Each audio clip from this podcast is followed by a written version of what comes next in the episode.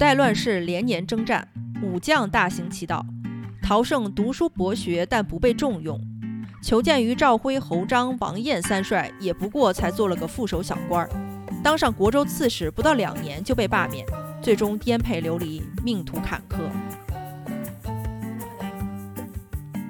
不读好书，只读有趣的。我是主播小书童。陶胜，国州人，也就是今天的河南灵宝。从小就爱读书写作，尤其擅长写诗。五十多岁了都没有考取功名，自己觉得很丢脸，就托人在国州本地求了个小官当。国州很小，为陕州下属的小县。陕州知府颇为喜欢他的文采。就把他招到陕州，继续做个小官儿。过了几年，后晋与契丹失和，辽兵开始南上进犯中原。侯章、赵辉作为匡国指挥使，分领兵马在陕州。王彦为都头副职。匡国指挥使听起来名头挺大，但都是虚名，带领的人马也就三五百人而已，官阶也不高。辽国派使者携带军令到了陕州驿站。侯章等人随着驻在地辽国将领到驿站等候。辽国使者任命将领镇守陕州，总揽军务。后晋的将领大小事务必须听命于辽国将领。一天早上，辽国使者看见侯章穿着新织的褐色毛衫，腰上系着镀金铜腰带，于是让人盯着侯章仔细查看，并且用胡语和辽国将领反复嘀咕。辽国将领临上马之前，让翻译对侯章说。天朝使者要你身上的毛衣和腰带，侯章迫不得已脱下来交给对方，自己只能借其他三人的衣服勉强回来。回营之后，请了王燕与赵辉到营中饮酒解闷儿。几杯酒下肚之后，侯章愤然说道：“哪有身为指挥使穿一领毛衣系条铜腰带还能被人从身上扒下来的？”赵辉听了也十分愤怒，王燕则默不作声。酒后，王燕对侯章、赵辉说道。现在是乱世，咱们的衣服和腰带都是小事儿，将来还不知道人死在哪儿呢。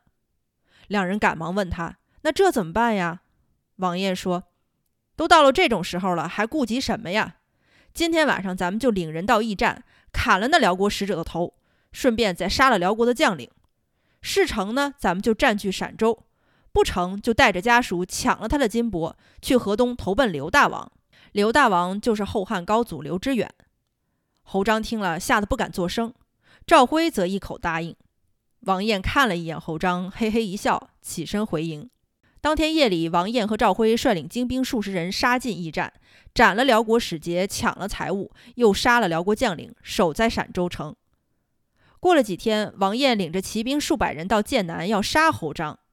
侯章吓得连忙跪倒在马前，于是王彦饶他不死，让他上马一起走。三人纷纷推举赵辉为首领，侯章、王彦分别为副属，派遣陶胜和赵辉的儿子赵延进一起去河东向刘知远上奏，请刘知远进位为皇帝。三人甘愿为刘知远效力。刘知远大喜，按照顺序犒赏这三个人。后来刘知远知道王彦是首功，于是三个人都被授予节度使的职位。陶胜也因此投靠了刘知远。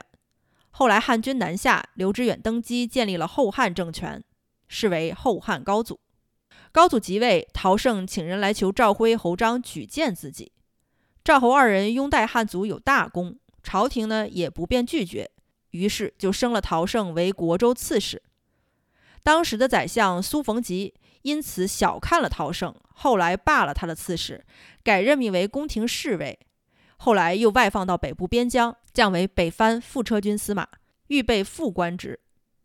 陶胜领了个闲职，最后死在荆州副使任上，再也没有受到过重用。陶胜诗写得很好，早年与王府以诗文往来。王府后来入了大宋，官至宰相。大宋翰林承旨陶谷把陶胜认作叔父辈儿。之前陶胜从延安府调任华州府。陶谷还专门写了《宋丛书赴华下序》送给陶胜。陶胜晚年的时候，看到进士张毅也能写诗，就把他招到门下。曾经说过：“七言诗我不如意，五言诗亦不如我。”陶胜的诗有“河经翻地浊，山道汉家清”此类佳句。做宫廷禁卫时，也有诗句：“你抛丹进去，试着白衣看。”陶盛的诗后来编成诗集，陶谷为他做了序。陶盛以副手职位在边疆驻守很多年，所到之处不苛收税赋，不扰民，严以律己，政事从简。虽然没有什么显赫的政绩，但是每每离任，老百姓都会拦住车轿，哭着不让走。随行的人只能用鞭子开路，才能离开。五代乱世，连年征战，武将大行其道。陶盛读书博学，但不被重用。求见于赵辉、侯章、王彦三帅，也不过才做了个副手小官儿。当上国州刺史不到两年，就被罢免，最终颠沛流离，命途坎坷。